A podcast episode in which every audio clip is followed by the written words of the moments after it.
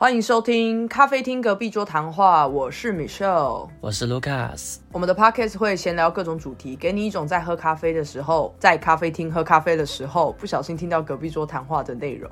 哎、我都念这么多次了，结果我每次只要一放空，我就会讲错。哎，你有发现我在偷笑吗？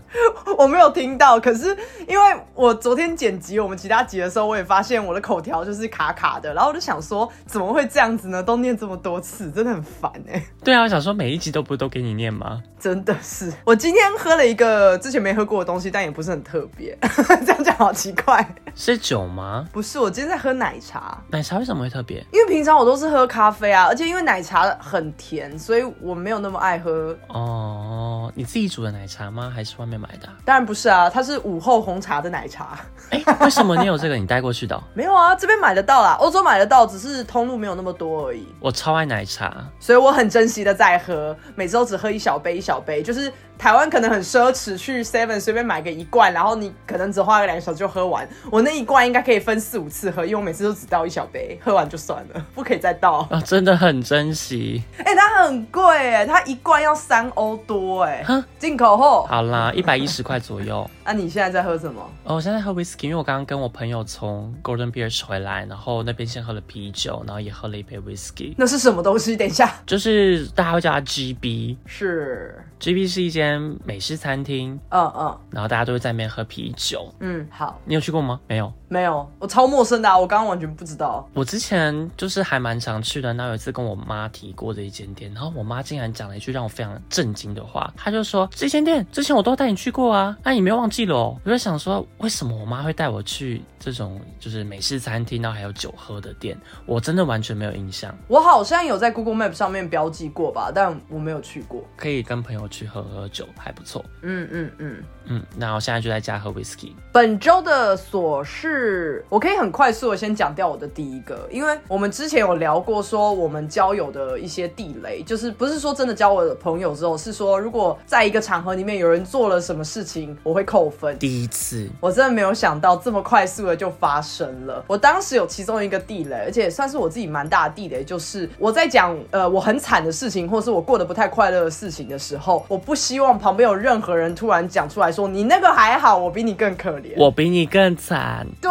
我真不懂这种人到底是想要证明什么？就是他是出发点是想要安慰我吗？可是这安慰的手法很拙劣耶，就是你你要证明你比我惨，不会让我比较好过，因为我现在很难过啊。是，所以你跟他讲了什么事情啊？呃，跟公司谈我想要升职加薪，然后我没有拿到，结果就跟一个同事聊到这件事情的时候，那个同事就跟我说。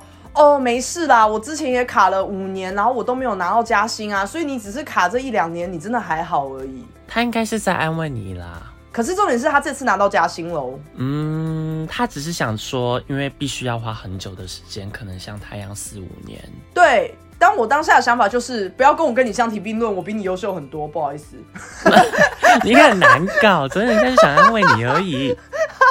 可是我真的没有被安慰到，因为我真的就觉得说，哈，那难不成我真的还要等到五年吗？就是那个想法会觉得更低落啊，因为我觉得我这次应该要得到，就我没有得到以后，他又告诉我他花了五年，所以是怎么样？我还要继续累积这个年数吗？没有安慰到啊。而且其实不是每个人都要五年吧？我记得你有个同事好像跟你差不多时期进来，可是他好像后来有升职，是不是？对对对对对，所以我就想说，每个人的状况因人而异，那当然也不对啊是只有人嘛，就是公司的制度也都有关系，所以我就不懂他这样子讲话要干嘛，就是真的没有安慰到我、哎，就有点像是说你跟他说你家最近出了一点状况，然后他跟你说哦，你家欠钱而已，还好吧，我爸死了，就会想说不要两边都不要发生，大家都很辛苦，这其实真的很难回耶。就我要回你什么？哦，你你等了五年哦，哦，你更累，你好辛苦哦。不是，可是我真的很难过，我没有办法撑起来，然后再觉得别人比我更辛苦。这真的很难呢，因为如果真的假设，如果说啊我家怎么的话，然后讲说啊我家全部人都怎么了，这真的很难回应对啊，不然就是你说什么你你爸妈怎么样，然后对方突然回说哦，至少你还有爸妈，你瞬间不知道你该怎么反应，知道吗？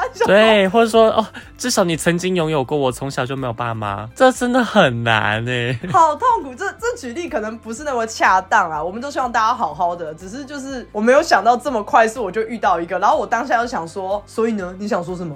嗯，哦，你等了五年，所以你想告诉我什么？我还要再等五年吗？那我现现在要不要直接躺？反正我躺到五年我就会有，是这个意思吗？我瞬间的很情绪化，很气，你知道吗？我可能只会回他说：“哦，真的很长哎，很久哎。”啊，我没有灵魂啊，要不然怎么办？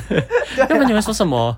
就只能说哦，五年哦，真的好久哦。好，其实我跟你回的差不多，因为我是说哦，so，对吧？你更冷淡，我还有至少还有说哦，真的假的？五年哦，那很久哎。唉。算了，反正这是我第一件小事，因为我不可能跟这个同事变成朋友，我只是当下很翻白眼。好，那我的第一件小琐事也非常的短，就是今天发生的，在捷运上的时候，坐在我对面的一个小妹妹，还有个娃娃，突然掉到地上。那我就帮他捡起来，可是其实我帮他捡起来的瞬间，我不是直接把娃娃递给他，我犹豫了两秒钟，你知道为什么吗？为什么？我其实在想说，我是帮他拍一拍那个娃娃，因为地上很脏啊，东西掉地上的时候不是都会先拍一拍吗？对啊。对啊，可是我想说，嗯，这是他的娃娃，是我要帮他拍一下娃娃吗？不用吧，对不对？我就卡住，我想说，我如果帮他拍一下那娃娃，他家人他爸妈会不会觉得我很怪？为什么不还他娃娃？所以我瞬间先犹豫了两秒，说，我告诉你该怎么办。我想说，好吧，还他好了。你那两秒很像是我要不要把它放进我的包包里？我跟你说，我瞬间真的是定格住，他妈妈都已经伸出手了，然后我还没有还给他。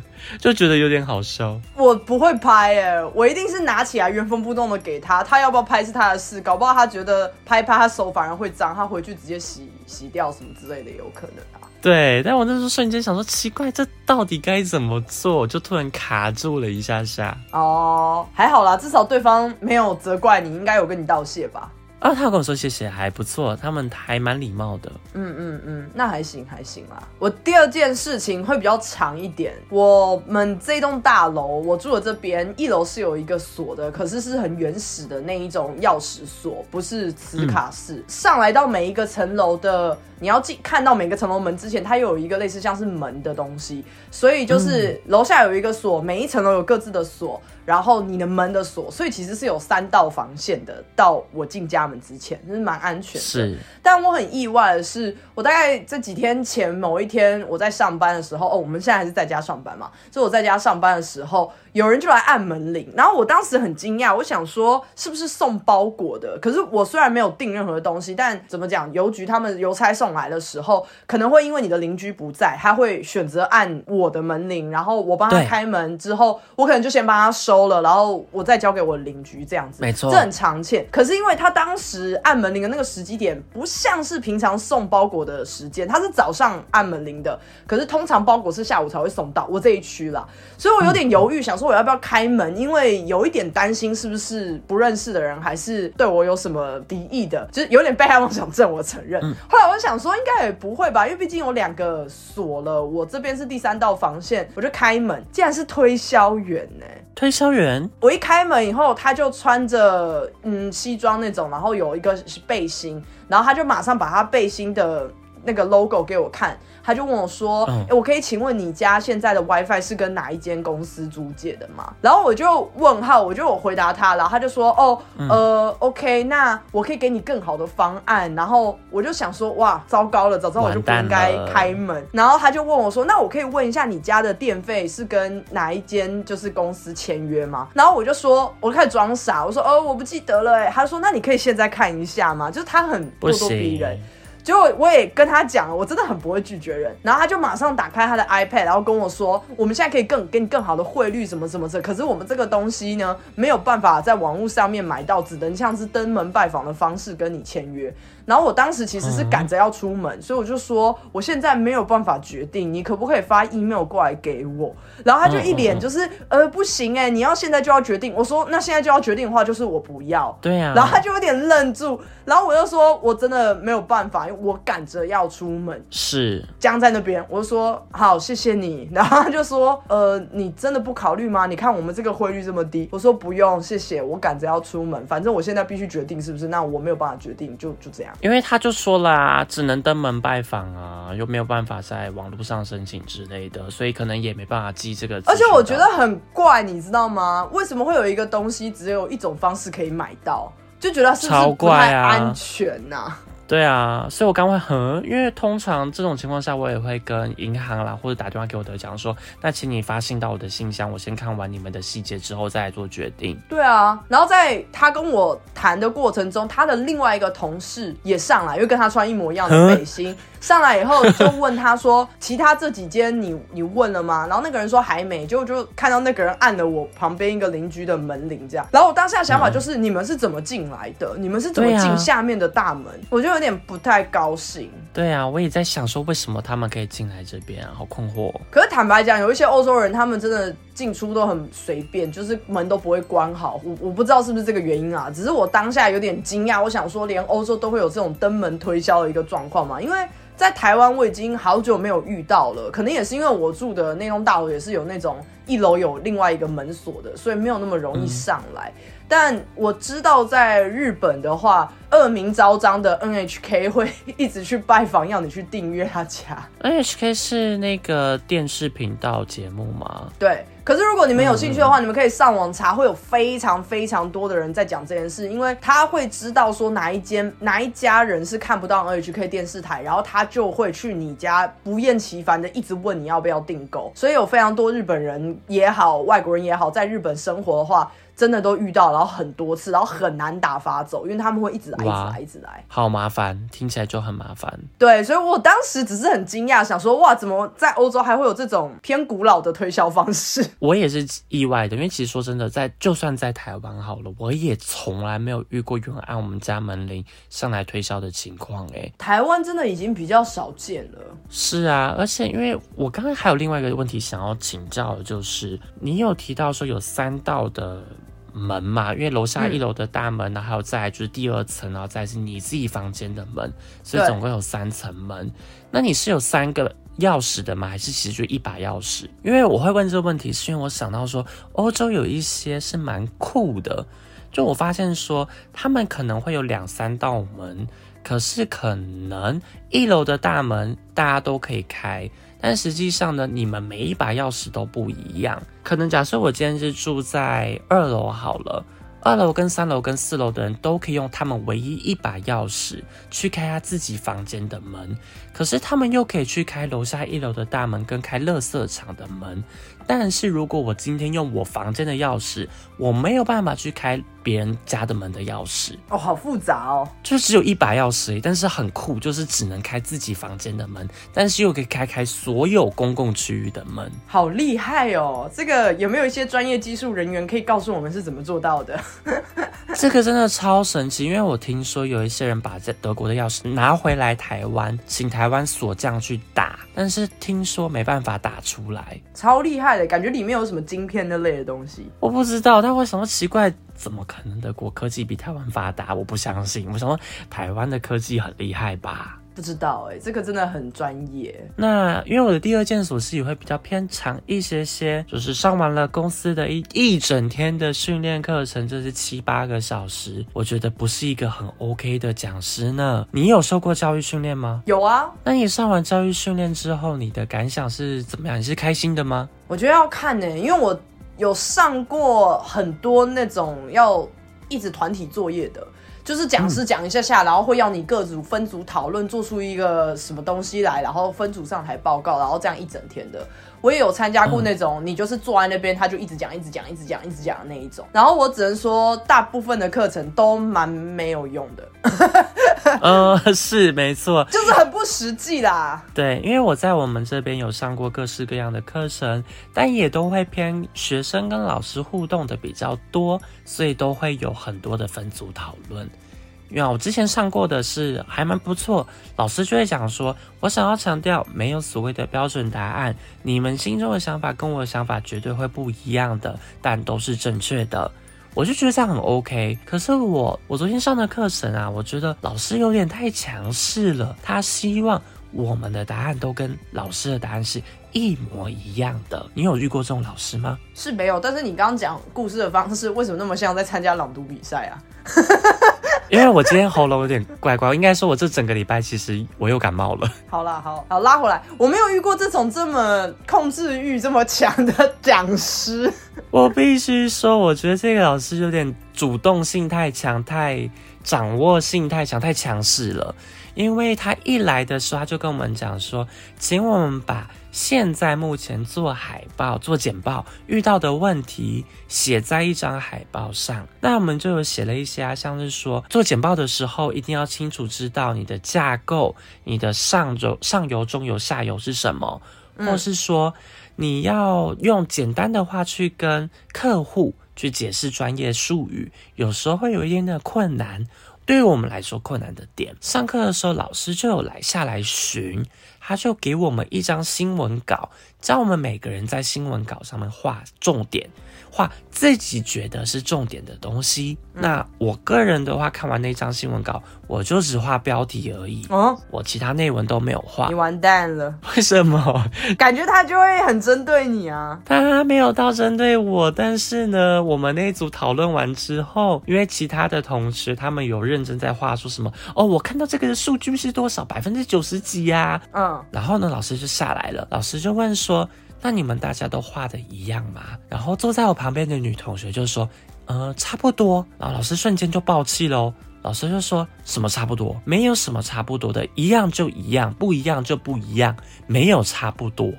这个也要管，差不多的意思就是说，我们有八十趴或是七十趴，就是画的东西是一样的，大概还有一二十趴是不一样，因为你不可能一字一句都一样啊。差不多这个答案也听不懂。没错，我跟你说，我坐在我旁边的同学就跟老师讲说，意思是很相近。这个同学他把这整个句子全部画下来，我的话这整个句子我只有两三个字没有画，但是我也是画了同样这一整句。老师就讲说。那就不是差不多，就不是都一样啊？还是你觉得这样都一样呢？没有画这两三个字就是不一样啊？你现在懂意思了吗？哎呀，好烦哦！对，然后呢，我那个同学就因为我也不认识他，我们就是所有不认识的人聚集在一起，他就已经对这个老师有很大的反弹的反应。我也可以察觉出来气氛不太对，因为那老师真的是太强硬了。后来我们在更多的小组互动过程中，老师又一直刁我们这一组。包括老师要我们拿手机出来拍 PowerPoint，因为他说等一下呢，我们要做个分组的活动，那请你们先把手机拿出来，把这页拍起来。那这是你们会遇到的场景，你们的老板会是怎样的类型？你们要跟你们的老板说明什么什么东西？讲了这些之后，我就想说啊，刚刚那个一直被骂的女生，跟我同一组被骂的女生，她已经拿手机机出来拍照了，所以我就不用拍了吧，一个人拍就好了吧？为什么要？整组人都拍。坐在我旁边的其他同学，同组同学也没有拍，但是整间教室的人都拿手机出来拍照了。所以这个时候老师就刁我们了。老师就说：“请问这是第几组？为什么你们没有拍照？请人之下去关心一下他们。他们有在上课吗？”天哪，都已经离开学生了，我真的是没有想到还会再遇到这么控制狂的人呢。这当然了，他也是老师没错啦，但我不行哎。我跟你说，他真的超级控制狂，因为我当下只是想说。我先理解他这一页 PowerPoint 上想要讲什么内容，没有很多内容，我可以记在脑袋里。加上就是有同学已经拍照了，所以我想说，那我就没有必要再拍下去了呀。我可以理解他的想法，就是有点像是以前大学的时候，老师可能秀了一个简报，上面是那种总整理。所以，或者是说考试重点，这个时候就算有一个人拍了，他说：“哦，我会分享给全班，大家基本上还是会拿出手机狂拍，因为你会怕自己忘记要或是怎么样。”所以，可能这个讲师他的立场就是觉得说：“我就是这边超级重点啊，你们所有人给我拿出来拍，然后竟然有人给我坐在那边不拍，你们到底是想不想学啊？”就是这个，我们就是想说还好，而且说真的，点啊！我觉得这绝对不是重点，所以没有人想拍。对，因为他其实有拿讲义给我们，让我们去填空。嗯，我很叛逆，我整场都没有填。你真的是也是很有 guts 啦。我想说，我就用头脑去记就好了。因为说真的，如果去填，然后我不去看，那也没有意义。我觉得就要看你上完这个课之后，还会不会需要用到这些东西。如果只是签到完、上完你就拿到类似像是学分这种东西的话，我我可能会做出跟你一样的决定。对啊，尤其就像你刚刚说的，其实大部分课程都没有用啊。对啦，尤其又是这种听起来这么控制狂、这么强的讲师，想必内容也不是那么的有趣 或实用。对，这很刻板印象，但是是真的。对，而且我跟大家说，这一场课的结束真的是到达一个高潮点。因为他刚刚不是叫我们在海报上面写下困难的点嘛，对不对？嗯，我们的确写啦，说跟客人解释专业术语的部分很困难。然后呢，他叫我们课程结束之前，如果你觉得这个困难点已经解决掉的话，你就把它划掉。那我们就觉得说，用简单的话去解释专业术语这件事情还是很困难，所以我们就把它留着。结果老师看到的时候，老师就说：“为什么你们留着这个东西？”我们就跟他说：“因为我们觉得还是很困难啊。”嗯，他就说：“可是刚刚上课的时候我讲。”讲过了呀，所以你们可以把它划掉了吧？好可怕，他真的。我们想说哈，可是重点是我们还是觉得没有清楚啊。你单纯把它划掉有意义吗？就感觉只是要做给他看而已啊。其他组他们有列这一个点，他们也是没有把它划掉啊。然后这个老师就跟他们讲说，请你们把这条都划掉。疯了，就莫名其妙，我就觉得好疯哦，真是疯女人呢，真的哎。OK，那就进入本周的主题，我们这周要聊的是人生中难忘的时刻。举手问一下 Michelle，你记得你人生中遇到我的时刻吗？人生什么叫做遇到你的时刻？我们见面的时刻有让你难忘吗？没有啊，你这样不会吗？没有啦，有啦，但是不不是那种人生大事。就我记得，呃，我们有一次见面，但我真的忘记是什么时机点。我们有一次见面是好久没有见，然后你好像刚从呃欧洲回台湾吧，当时。然后我记得我们那个时候在一间麦当劳前面见面的时候，我们一见面就大拥抱，然后我们两个人都很惊讶，因为。在台湾不太会见面拥抱这件事，可是，在欧洲非常非常的正常，见面一定是拥抱，有些可能还要贴脸颊，然后或是至少要握手。我们那个时候一见面的时候，我们两个人就是很自然的说好久不见，然后就抱在一起，然后我就抱着当下，我就想说，哎，这件事情好欧洲啊，就是哇，怎么两个人都这么自然？我记得那一刻啦，就是因为真的很久没有见。可是我因为我们后来再见面的时候，好像都比较不会这样，可是没那么就没有抱我了啊，你都没抱我，是讨抱是不是？多缺，请下次见面的时候拥抱好吗？好好好好好，我们下次见面的时候拥抱，好怪的要求。OK 的，好。对，然后我们今天要聊的这个主要发想的原因，是因为在呃几集之前，当时卢卡斯在琐事里面有提到说他跟他父母出柜的这件事情，然后当时我其实有超级无敌多问题想问，只是因为碍于琐事的长度，毕竟它是琐事嘛，对，所以我没有进一步的追问，想说那就开一个主题让卢卡斯好好聊这样。但当然，我们人生中还有其他难忘，我们等下再一一跟大家分享。但你刚刚提到说有很多问题想问，我想好奇的问说，你最想问的问题是什么？我最想问问题就是那个时候你有提到说你你哥哥是从不接受到后来很支持啊，这是我很惊讶，最想知道改变他的原因是什么？这件故事啊，真的比较长一些些，那请大家听众们就是稍微忍耐一下下了。就是从我小时候，我哥就有感觉到说我应该是喜欢男生的，但是因为他那时候就是一个国高中生而已嘛，那国高中生对于性向这件事情可能没有到这么的开放，嗯。就觉得说男生就是会喜欢女生，女生喜欢男生啊。他就跟我爸妈说，我觉得弟弟是 gay。我爸妈就是比较属于传统的思想，他们就会说不要乱讲，不要这样子讲。他说弟弟不是，那我哥就觉得说啊，弟弟就是啊，为什么你们看不出来呢？但是实际上他那个时候又非常的觉得说同性恋就是很奇怪的，他不可以理解，所以只是觉得很奇怪，就是觉得说为什么男生会跟男生对。因为可能他自己是，比方说看到女生很正或什么，他就会觉得说，哇，好想跟他讲话，好想跟他在一起。另外另外一个方面就是，你们是看到同性子的人才会觉得说，哇，好想跟他在一起，所以他不能理解，纯粹是不能理解，而不是觉得反感吧？他也有反感，他其实真的蛮反感的。他那时候有跟我讲说，其实他们有时候会开一些 gay 的玩笑。嗯，那他后来他有跟我讲说，其实这些都是他跟他自己的朋友们在讲的。他说，并没有这么。的想要说让你难堪啦，或是觉得说你们不好，并不是这样子的。这件事情在我哥结婚的时候有到了一个高点，就是一个剧情的转折点，伴郎们都在，但他就私下跟我讲说。哎，弟弟啊，嗯，不管你是喜欢男生还是女生，我都会支持你，我都希望你幸福快乐，都会希望你跟我一样，哪天可以有权利成立一个家庭，因为我也希望你有自己的家庭，你是快乐的。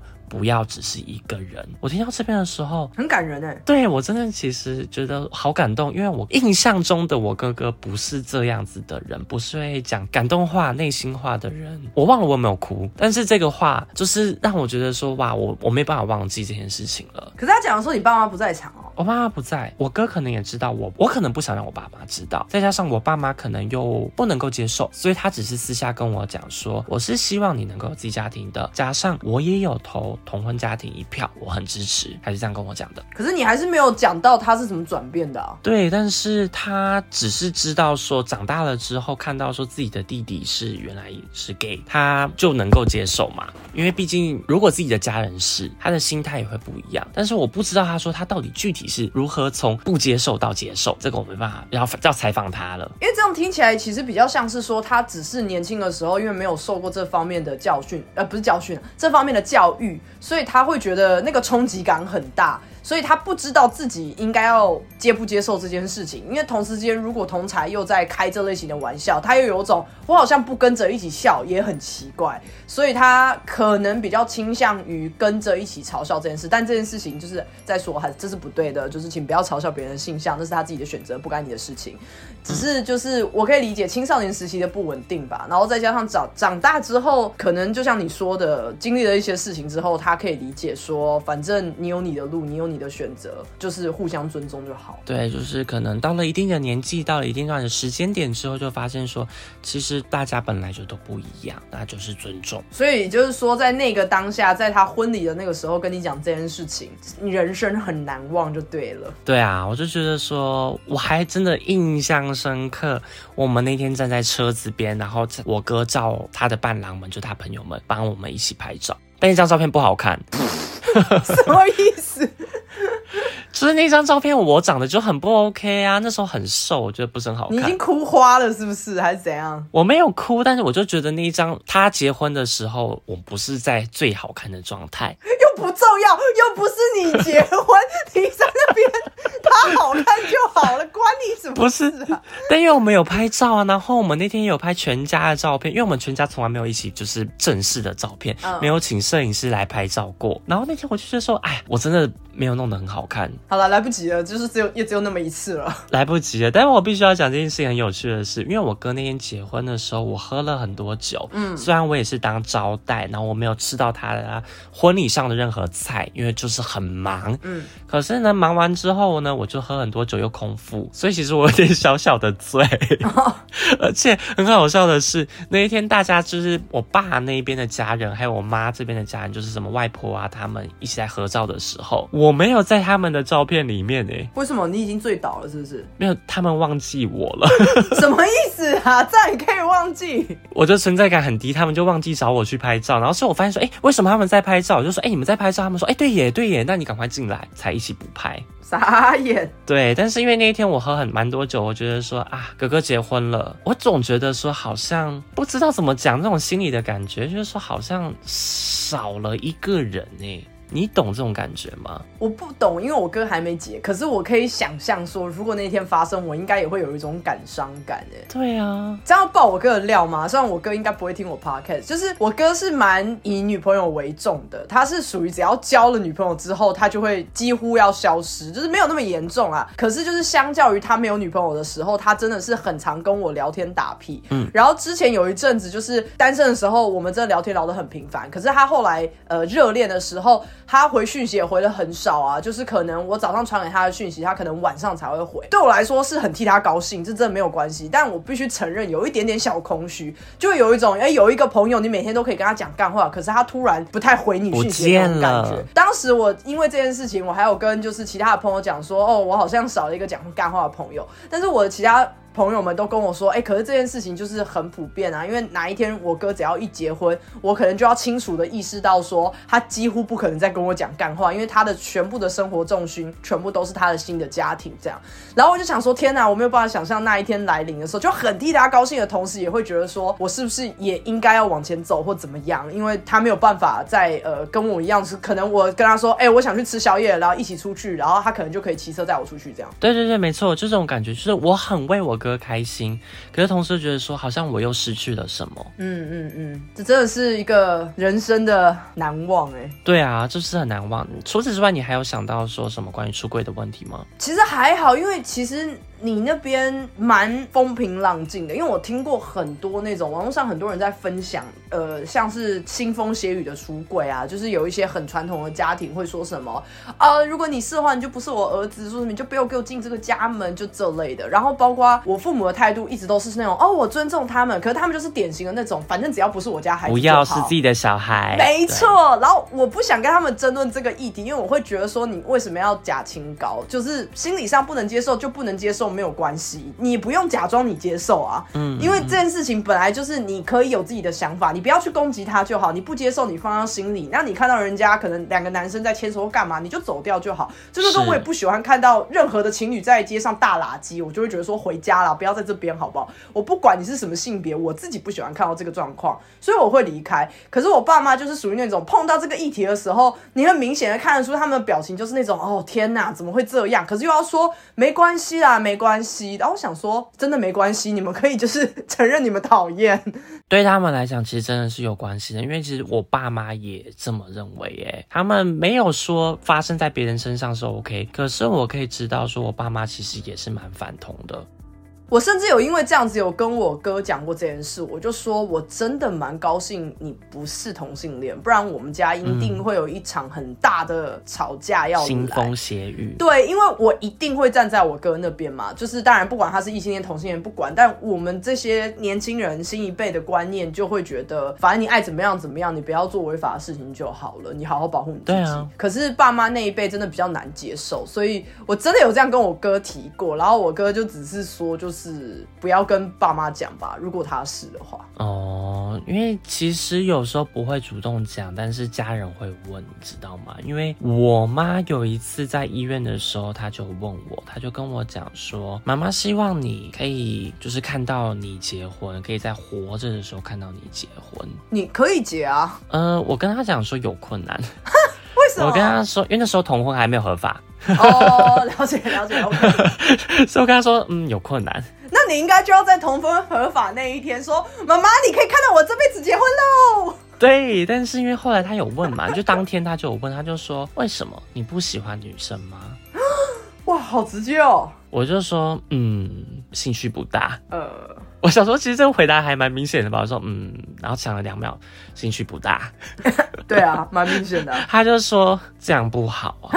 我说为什么不好？他说这样的话你会一个人，就是会很孤单，以后老了的话怎么办？我就说，嗯，可是我还是可以跟男的在一起啊，老了的时候还是可以找一个男人啊。他是讲小孩的事吧？原来有哦，有可能诶、因为我妈跟我讲过类似的，但不是在这个架构之下。我妈之前是有问过我说，我会不会想生小孩，然后我就会说，哦，我不行，因为我没有那么喜欢小朋友。嗯嗯，然后我妈一开始以为我是在开玩笑，我妈就说：“哎呀，你年纪没有到啊，等你身边的人都在就是结婚生小孩，你就知道了。”然后她近几年来发现越来越不对，就是我完全没有想要生孩子的意思。然后我妈就好几次都跟我说：“你这样老了会很无聊，会很孤单啦什么的。”那你哥怎么办？他你哥年纪比你还大，他没有去烦你哥吗？我哥跟我的立场一模一样，所以我妈才会觉得有那个警觉性啊。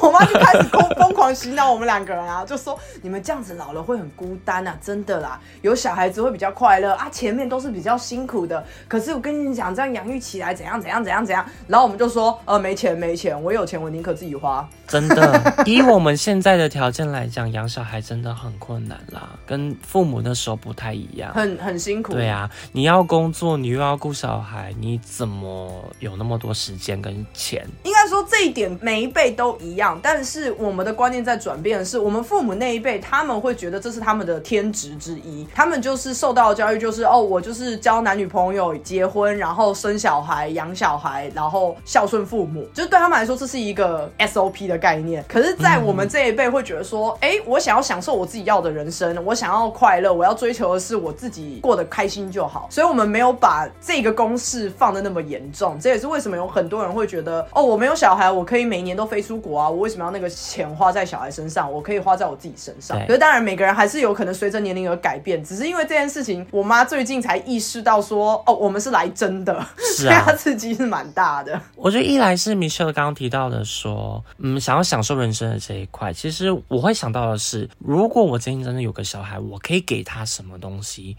我能够给他有足够的教育吗？我可以给他有足够的资源吗？以现况来讲，我真的没办法给他完美的东西。对。那我就不可能有，因为你讲到这个点，其实非常非常的关键，就是我们这一辈的人接受到的资讯非常大量，所以就包括像我们前几期聊过的，像我们小时候可能一直在补习，可我们长大之后可能就会觉得，哦，我不想要小朋友跟我经历过一样的人生，我觉得他应该去做这个比较好，做那个比较好，那我们就会觉得说，我们的钱跟我们的能力真的已经。准备好要让小朋友有比我们以前更好的成长环境了吗？是。可是这个东西是准备不完的，而且永远都会觉得还少一点什么。我也是因为这个原因，我会觉得说我小孩没有办法长得很好，哎，那我为什么要生呢？对啊，尤其我能够给他一个完整的家庭吗？好像也没办法呀。可以啊，什么叫完整？我就一个人而已，目前。不是啊，我的意思是说，等你找到另外一半了，然后你们可以去领养，或是你们要去美国做一些手术，什么都可能。所以你还是有可能会有小孩，你还是可以组成一个家庭的。是理论上是，但实际上运作有困难。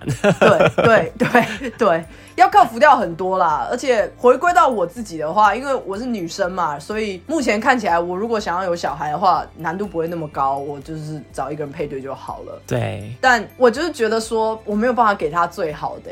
对，可能像音乐课啊、才艺课这些，其实都要钱。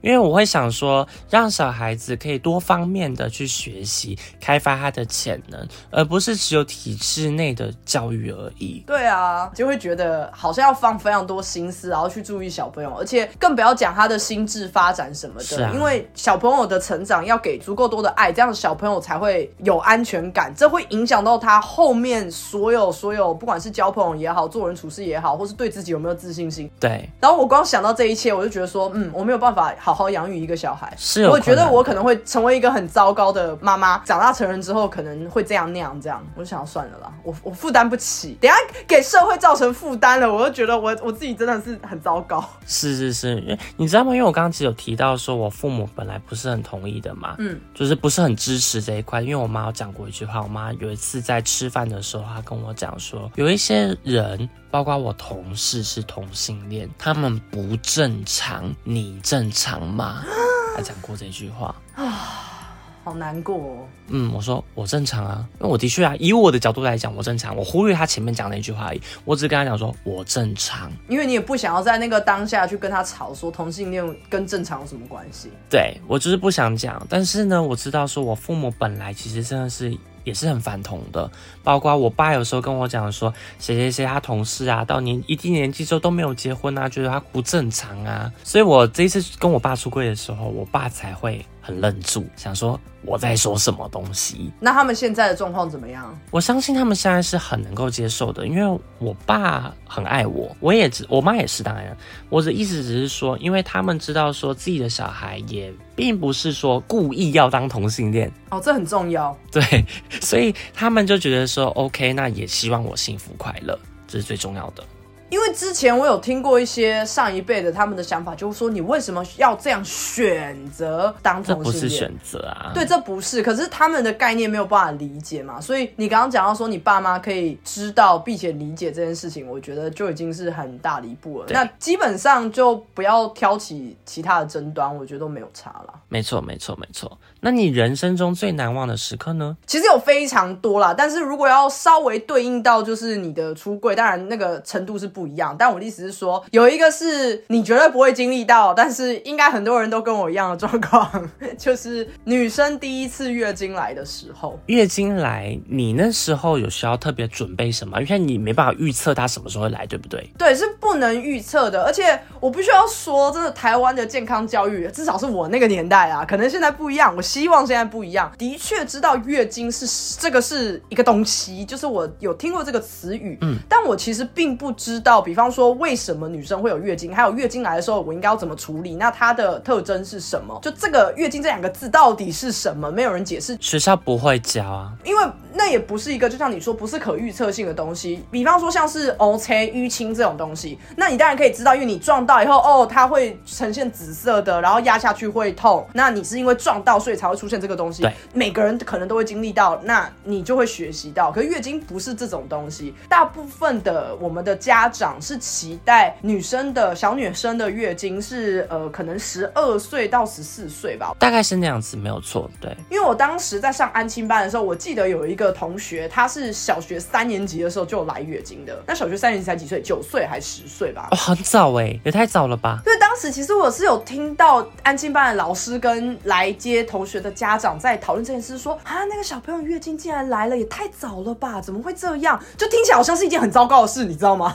就是很意外啦。对，可是对于一个小朋友不知道月经是什么，然后他又很神秘嘛，因为那个同学就是要一直去厕所，然后在厕所要待很久，然后他也不会讲，所以对我来说就是这到底是什么东西？为什么？等下不是要举手举手？以男生角度来讲，我已经困惑了，为什么一直到厕所去？因为你要一直换卫生棉啊。为什么一直？因为卫生棉它是一个可以吸水的嘛，像是有在看广告的人都知道，那它就是吸你的精血，它会吸收到一个程度，就像是你是海绵，你吸收到一个程度，它会开始滴水啊。所以你要去换一片新的，把那个精血丢掉，然后换一片全新的，再重新吸啊。所以你们女生一天要换好几次是吗？是要看每一个女生的量的多寡。我的天呐，量比较少的，可能一天至少也要换到三四次，然后量比较多的，真的有五六次。然后有些人是很害怕它会流出来，如果你不去换的话，它会溢出来。那睡觉嘞？啊，睡觉你就自求多福啊。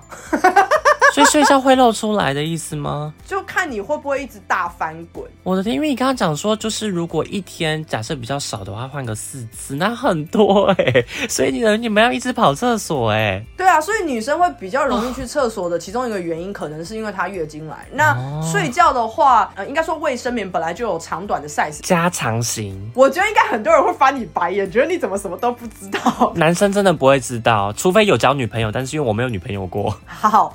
就是有一些是加长型的，那你睡觉的时候，因为你是躺着的嘛，所以你会希望那个卫生棉能越大片越好，因为你也不知道你睡着之后你会侧翻、正翻还是趴着什么的，不知道。所以有些人真的比较容易翻，然后他可能量又很大的话，他早上起床的时候可能真的会沾到被子或者是裤子这样。因为我有印象过，有一个女生朋友来我家，然后她月经满出来了，她不知道，然后血就滴在我的床上。哇！男生应该会崩溃吧？我们会困惑，然后加上说，哎，怎么会这样子？然后因为还有另外一个女生朋友到我德国朋友家，她坐在地毯上的时候，到地毯上面也是血。天哪！我就当时觉得说好尴尬，我想说怎么办？然后但是我德国朋友男生很淡定，他就到厕所去帮他去洗地毯。嗯，我我这边爆一个料。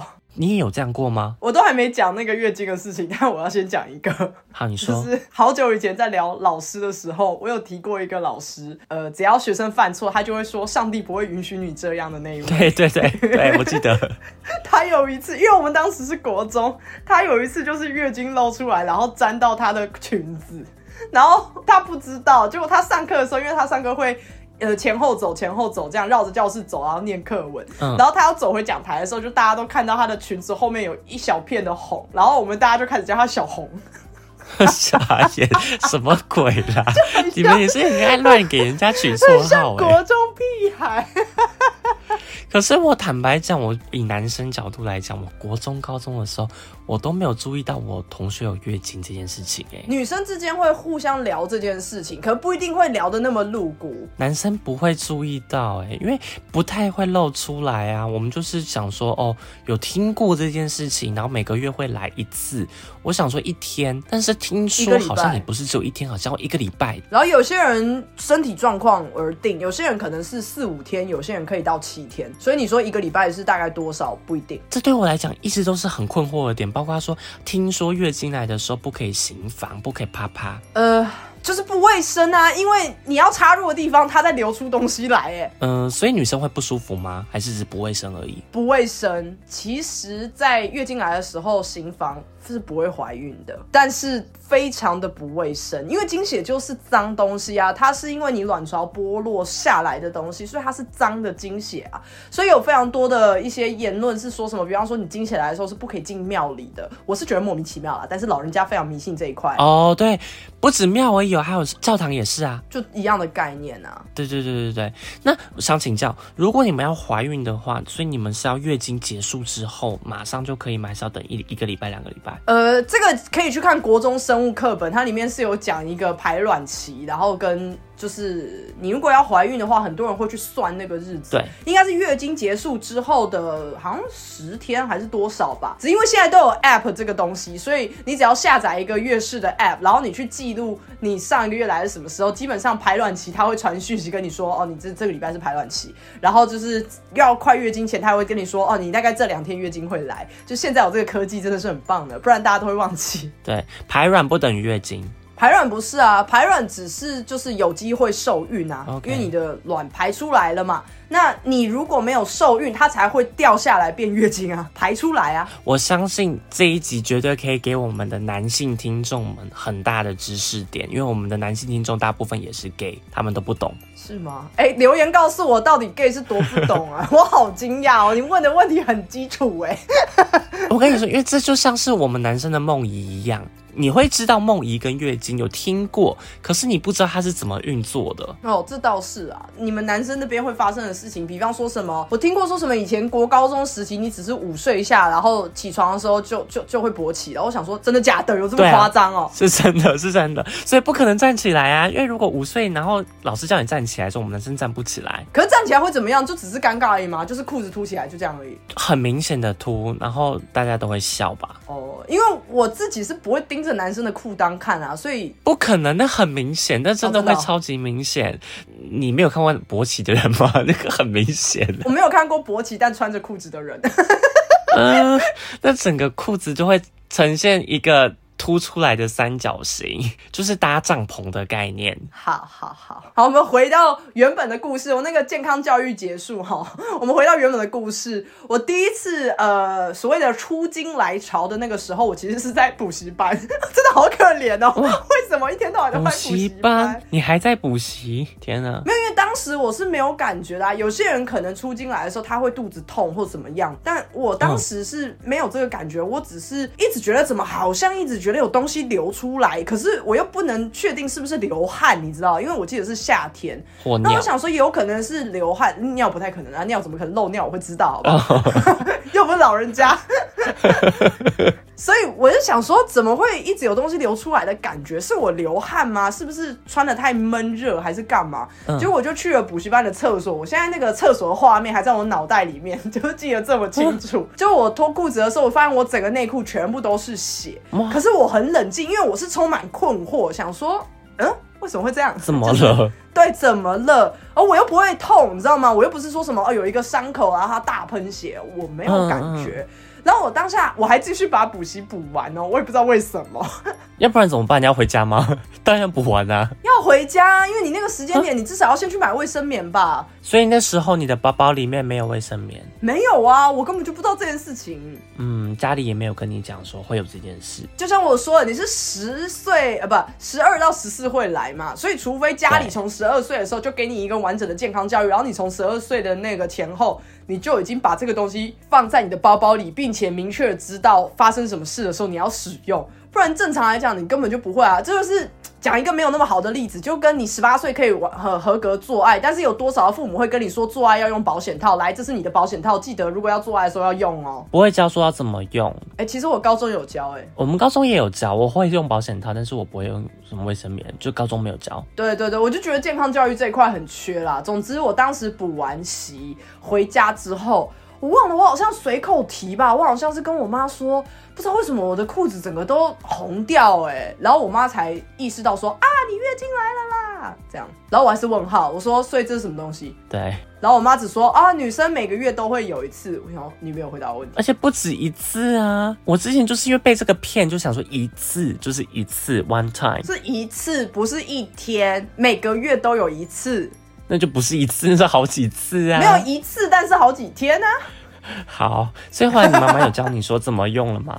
有啊有啊，后来就有教我，然后后面当然就都没有问题了。我也没有因为月经的事情有发生什么太出糗的状况。我坦白讲，我蛮感谢我的身体的，因为有很多女生月经来的时候是真的每一个月都会痛到没有办法下床。我至少听过两个朋友是这样。我有遇过痛到去急诊的耶。通常那么严重的是需要看医生，然后医生会有一点像是给你一些荷尔蒙，你要搭配使用，不然你没有办法正常作息。嗯，但我的身体它没有给我造成那么大的负担，这样。可是因为这个每个月都会有一次的这件事情，这样讲有一点稍微政治不正确啦。但是就是身为女生，我就会觉得说，啊其他人可不可以多体谅一点点？就不管是男生还是女生，可不可以多体谅一下女生这件事情？因为你真的不会知道她是不是现在刚好肚子很痛，所以她的情绪很差。嗯，我理解，因为其实刚刚你有提到说月经这件事情嘛，我想到说每个人的真的状况不太一样，有些人会很痛很痛，有一些人是可能三个月来一次，有些人可能不到一个月就来一次。我发现真的是因人而异。对，因为如果你的身体状况不太好的话，比方说太过于操劳，或是压力过大，是有可能会周期乱掉的，就有发生好几个月都不来，或是一个月来好几次。嗯，对啊，我就发现这是一个很特别的点。那我想问你，你有注意到说女生月经来的时候会特别暴躁这件事情吗？会啊，因为荷尔蒙的影响啊，这是很合理的。我以为是因为单纯就流血，就是情绪起伏会很大，然后也会冒痘痘，因为火气很大，也有可能会拉肚子，这都很正常。所以她在还没有流血前就已经开始暴躁了。对对，前一个礼拜就开始了，哇哦，所以我们每一个月都会有一个礼拜心情很差。应该不止吧？包括留的当下，应该心情也是差的吧？留的当下，我觉得看状况，因为像我是我刚刚所说的，我不会感受到，比方说肚子痛这种，所以只是身体可能很疲倦。但我很多的朋友们，他们是肚子会很痛的，那他们的心情自然也不会好到哪里去。好吧，我真的希望你们赶快就是年老。这样讲对吗？可是这件事情要等到五十几岁才会停经啊，也没有那么快啊。而且好像有些五十几岁之后的，还是有可能到六十哎。而且停经之后迎来的是更年期，更年期的话，应该男生女生都会，就是情绪还是会受到非常大的影响，然后你的身体会有不一样的状况，就是好像很容易燥热还是干嘛，对，都很辛苦啦。都有听说过，好可怕哦。对啊，所以月经这件事情真的是，我之前有一次，当时有就是生病，然后本来好了以后，后来又复发，嗯然后我那个疾病复发的时候，我因为吃了那个药，我好像有那一次有停经六个月吧，因为我又吃了那个药，然后身体就整个乱掉。可是我当时我也很冷静，因为我就觉得说我又没有做什么其他的事情，对所以不可能是怀孕，我是很冷静，但我妈就很紧张，我妈就会觉得说这样子好像都积在身体里面，对身体很不好啊，什么什么。我妈是没有怀疑我乱做什么事啊，这是非常好，OK，OK，OK 她很信任我，只是她就觉得说哇，都积在身体里。你妈有问你吗？她好像第一次有问，你知道妈妈都很杞人忧天，妈妈就会第一次问说你没有做什么奇怪的事吧？就是哦，什么叫奇怪的事？没有啦，我当时就说没有什么事，然后我就很冷静这样。她怎么会知道说你懂她在讲什么东西？我也不知道，因为当时我们两个人的心情是蛮一致的，说那要不要赶快呃去看病，那要不要去了解说是不是药的关系？对对，我也没有展现出一副啊我不想看病，因为如果真的是怀孕的话，我相信年轻的女生可能会很害怕去看医生吧。是只是我当时的反应就是说，那要不要回去问医生说是不是这个药的副作用，还是我们要直接去看妇科，然后去问说，那我现在应该怎么办？我要不要吃那种催经药？这样，只是当下那几个月，我坦白说，哎蛮爽的，就是 对，因为这样你就不会情绪不好了呀，你就不会每个月一次的心情不好或暴躁之类的啊。我不确定，但是至少睡觉可以好好睡。哦，对，还是其实因为你们睡觉没有睡好，所以导致于说可能会暴躁。没有，其实睡觉是可以睡好，你只是会担心它流出来。但毕竟都这么多年了，坦白讲，我觉得大家女生也已经知道说你要怎么样去应付这件事啊。因为毕竟我真的没有看过它滴出来，我还听说过有什么月亮杯之类的，你知道那是什么东西吼？我知道，我知道啊，放进身体里面，然后就可以取代掉卫生棉啊。对对对对对，或者棉条。可是因为欧洲人比较会用棉条，台湾人比较少用棉条。对啊，就是习惯问题啦。我个人是不习惯使用棉条的，因为我听过有人说棉条因为太没有感觉了，反而更会忘记换。哦，对呀，然后就会塞在里面，可能会不会不见啊？应该不会吧？不会不见，可是会。如果放很久，然后它其实已经满了，你不去换，就跟卫生棉一样。如果已经满了，你都不去换，哦，滴出来。除了滴出来以外，它有可能会滋生细菌，因为那是脏东西，你又一直闷住，塞在里面啊。对，所以其实是会感染的，不太好。当然啦，可能没有那么容易，但我一直说要保持清洁跟干爽，这是一个铁则。嗯嗯嗯，其实我听起来好像卫生棉就有点像是尿布一样的概念。对，有点像是简易型的那一种。好了，我们这一集有点像是健康教育课程，因为两个人生难忘的时刻，这两件我们提出来的人生大事，真的都是健康教育的范畴。然后我们同时间也知道，台湾的健康教育在我们这一辈真的是发展的不是很好呢，超烂。那就分享给大家这两件事啊，希望大家可以从中学到一些什么，不管是月经这部分，还是 Lucas 那边跟出柜的部分吗？不同价值观的人的沟通。对，那就下周见喽，拜拜，拜拜。